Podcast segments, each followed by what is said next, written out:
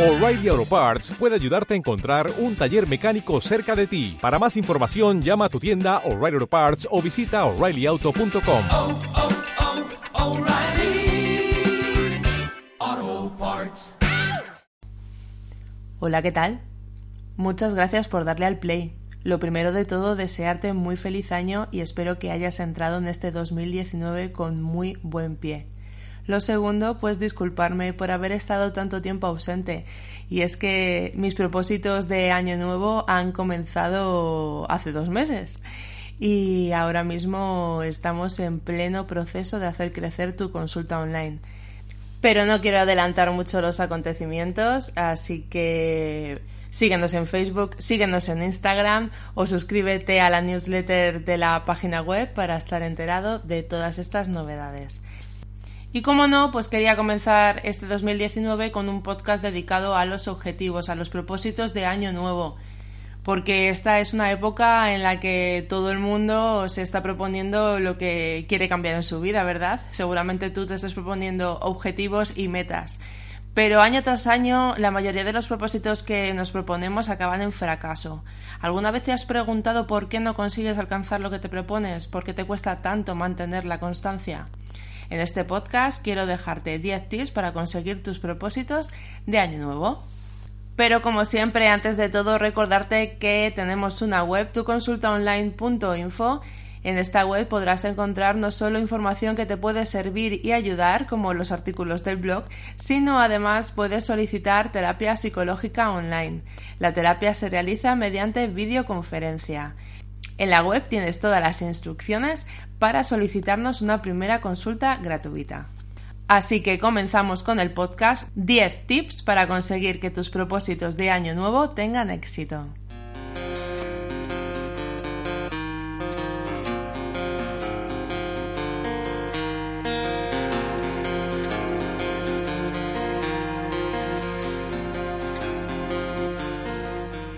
Enero es el mes por excelencia de los propósitos, junto a septiembre y octubre después de las vacaciones de verano.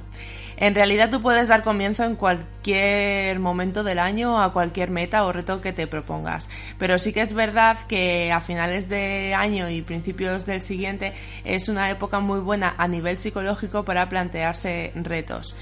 ¿Por qué? Porque diciembre es un mes en el que hacemos balance de todo lo que nos ha ocurrido a lo largo del año y lo que nos ocurre lo solemos medir en cuestión de años, ¿verdad? Eh, tú dices, 2001 fue un año muy malo porque pasó esto, porque murió mi padre, por ejemplo, o 2010 fue un año muy feliz porque nació mi primera hija. De ahí que psicológicamente sea un mes eh, con un claro componente motivacional, ya que vemos por delante 365 días para conseguir, esta vez sí, un buen año. Un estudio realizado en Pensilvania, en la Universidad de Scranton, con 200 eh, voluntarios, en los que se les hizo un seguimiento durante dos años, se comprobó que hacer ejercicio, perder peso, dejar de fumar, disfrutar más de la vida, enamorarse, conseguir más dinero, dedicar más tiempo a la familia, a los amigos, bajar el estrés y cambiar de trabajo son los objetivos que la mayor parte de las personas se promueven año tras año. ¿Cuántos de estos te ha propuesto tú ahora mismo? ¿Y cuántos lo consiguen? Pues según este estudio, tan solo el 8% de los sujetos dijeron haber conseguido sus propósitos. No es fácil conseguir lo que queremos, por eso te pregunto, ¿quieres pertenecer al grupo del 8% o del 92% que fracasa? Vamos a ir a por ese 8, ¿verdad? Vamos a triunfar. Comenzamos el año nuevo con muchas ganas, con mucha motivación, pero poco a poco las vamos perdiendo y la mayor parte de la gente abandona los propósitos de año nuevo antes de febrero. La motivación es algo muy frágil y es muy difícil de mantener porque es muy fácil que le gane la batalla la pereza, el agobio, la frustración. Por todo esto es muy importante que establezcas un sistema que permita que tu motivación esté constantemente en unos límites aceptables para que no te rindas. Vamos a comenzar con estos 10 tips, que no hay tiempo que perder. Vamos a ponernos manos a la obra. Como ya hemos hablado en otras ocasiones, la definición de los objetivos es crucial para que estos tengan éxito. Cualquier cosa que te propongas necesita una preparación y un plan. No es algo que debes dejar para el último momento, minutos antes de la medianoche del 31 de diciembre, como hace mucha gente. Aquí antes de las uvas o lo que tomes en tu país o la cuenta atrás, de repente te pones a pensar y el año que viene voy a hacer esto y esto y esto y esto. No, no se hace así, tienes que tener un plan. Pero estamos en enero y aún estás a tiempo. Vamos a elaborar una lista con los cambios en tu vida. ¿Vale? Con los siguientes tips. Número 1. Todos los cambios requieren un esfuerzo. Antes de proponerte cualquier meta, tienes que tener muy claro que cualquier cosa que quieras cambiar requiere mucho esfuerzo y tienes que estar dispuesto a sacrificarte. Olvídate de las fórmulas de éxito que te venden como fáciles, de las dietas milagro, de las terapias en las que cambiarás sin darte cuenta, etc. Si crees que tampoco estás tan mal como para no estar dispuesto a sacrificarte, no pierdas el tiempo en seguir con la lista. Solo cuando estés convencido o convencida, vuelve a retomar los propósitos. Todo aquello que merece la pena necesitará todo tu tiempo y toda tu energía. 2. Haz un brainstorming o lluvia de ideas. La técnica de brainstorming seguramente la habrás escuchado en algún momento, pero si no es así, se usa mucho en las empresas, cuando trabajamos en equipo o en solitario y queremos hacer mejoras o, proponer nuevos productos o servicios. Y esto es lo que vamos a hacer ahora, ¿no? Vamos a proponer mejoras para nuestra vida. La técnica es tan fácil como lanzar al aire todo aquello que se nos ocurra, todo, todo lo que se te pase por la cabeza. ¿Cómo lo haces? Pues muy fácil.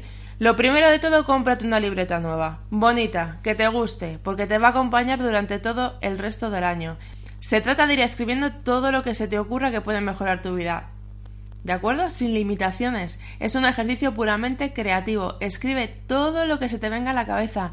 Ya habrá tiempo para ordenar las ideas y descartar. Nadie te ve, esto es para ti, que no te dé miedo escribir tonterías. Ser creativo, sueña, visualiza cómo quieres que sea tu vida a partir del próximo año. Diviértete haciendo esta lista. Es una forma de motivarte. La única regla que debes respetar en este paso es el siguiente tip. 3. Tus objetivos tienen que depender de ti y ser para ti. Esto no es la primera vez que lo digo, pero es que hay que repetirlo constantemente porque en terapia viene mucha gente que pretende poner propósitos y objetivos a otras personas. Es que quiero que mi pareja sea más cariñosa. No, esto no funciona así. Somos muy dados a proponernos cosas que no dependen de nosotros.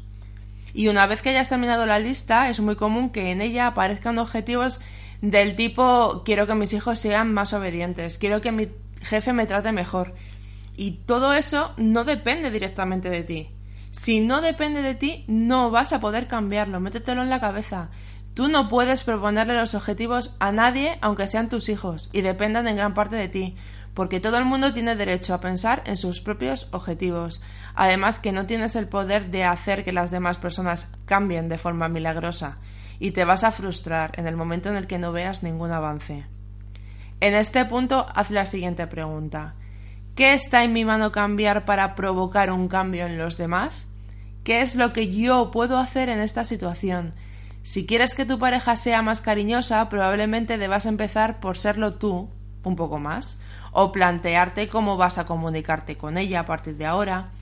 Piensa en crear un nuevo sistema de educación de tus hijos para conseguir que sean más obedientes, o piensa cómo debes comportarte en el trabajo para que tu jefe te tenga más en cuenta.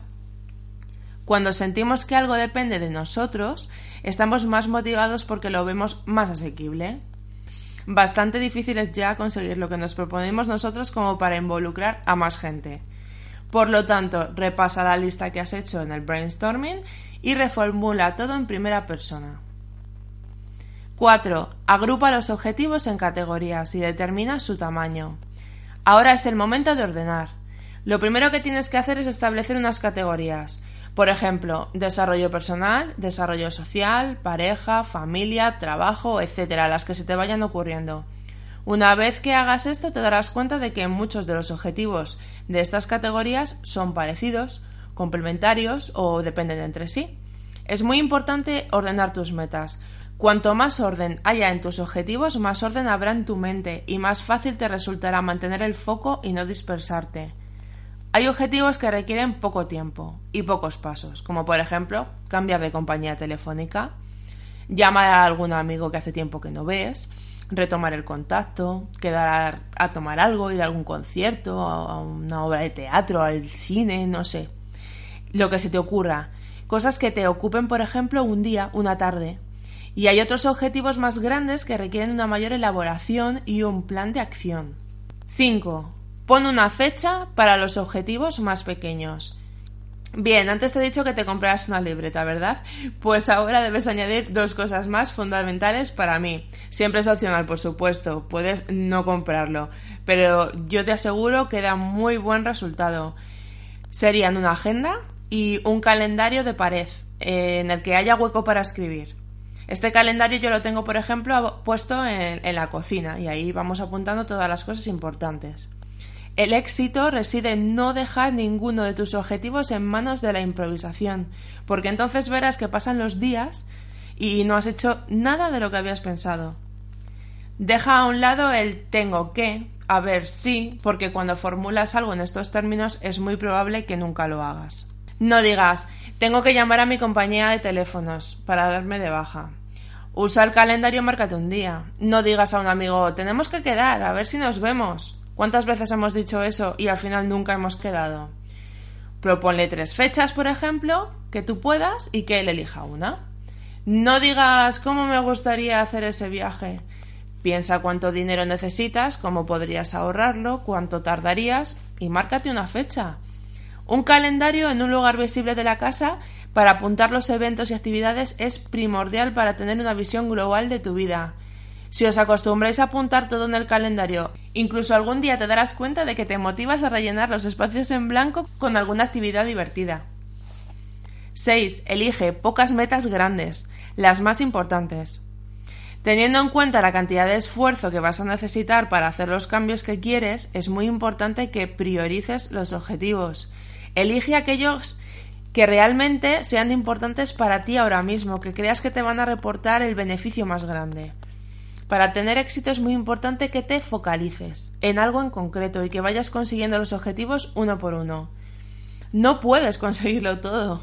Incluso con estos tips es imposible, no hay tiempo. Hasta la idea. Si has estado viviendo tantos años sin conseguirlos, ¿qué más te da esperar un poco más? No te agobies. Y no te pienses que el ejercicio anterior de brainstorming no ha servido entonces para nada, porque es una documentación muy buena. Ahí tienes la base de todo lo que quieres conseguir, ya sea en este año o en años posteriores. No lo olvides, lo que queremos hacer ahora mismo es comenzar un nuevo plan de vida en el que vayamos consiguiendo lo que nos proponemos y dejemos de crear años en blanco en el que echemos la vista atrás y no veamos que hayamos conseguido nada. Párate a pensar qué es más importante para ti ahora mismo. ¿Qué es lo que te está limitando más? ¿Qué es lo que te genera mayor ansiedad? No elijas más de dos o tres. Y si los cumples, ya habrá tiempo para repasar la lista. Algunos métodos insisten en cuatro objetivos, uno por trimestre, pero si no estás acostumbrado o acostumbrada, vamos a lo más fácil.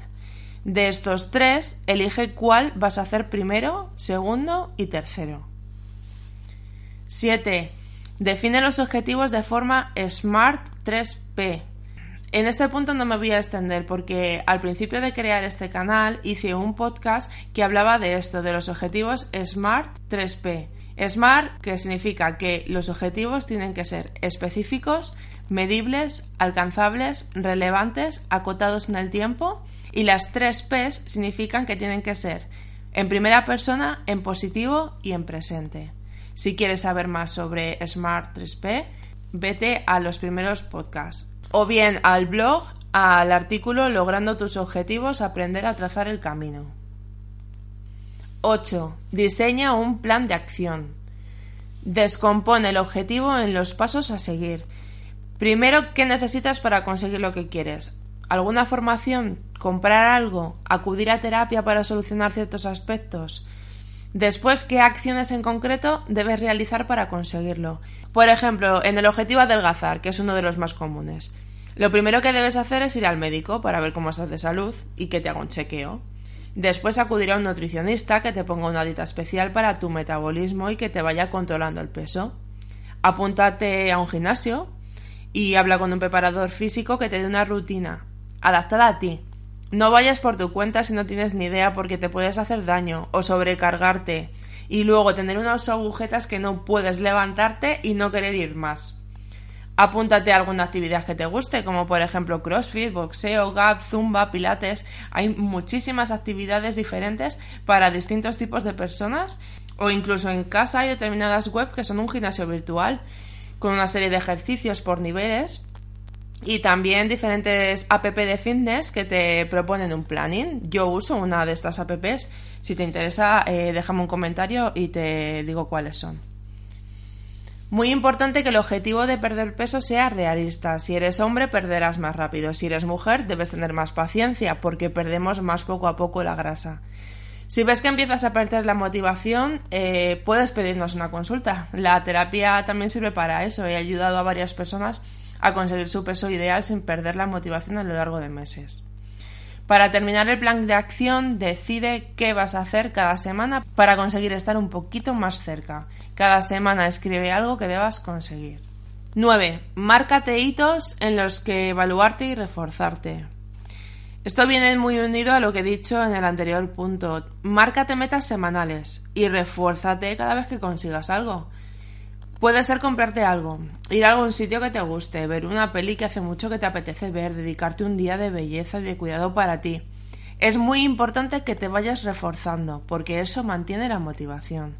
Cada vez que hayas conseguido un hito, estás más cerca de tu objetivo, y eso tiene mucho mérito, porque significa que has vencido al agobio, al cansancio, a la frustración y sigues en el camino de los valientes.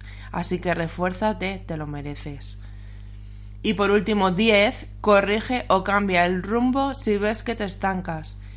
Por eso es muy importante la evaluación semanal o mensual, para no perder mucho tiempo en llevar un plan hasta el final y luego ver que no ha funcionado. El plan de acción que diseñamos no es una ley que debes cumplir a rajatabla, sino un boceto que puedes ir modificando y mejorando con el tiempo y con los avances y con los fracasos. No veas los fracasos como algo malo, Solo te están indicando que por ahí no vas bien. ¿Por qué en vez de adelgazar lo que tenías que adelgazar no lo has hecho? Pues busca la causa, haz las modificaciones necesarias en tu plan y sigue adelante.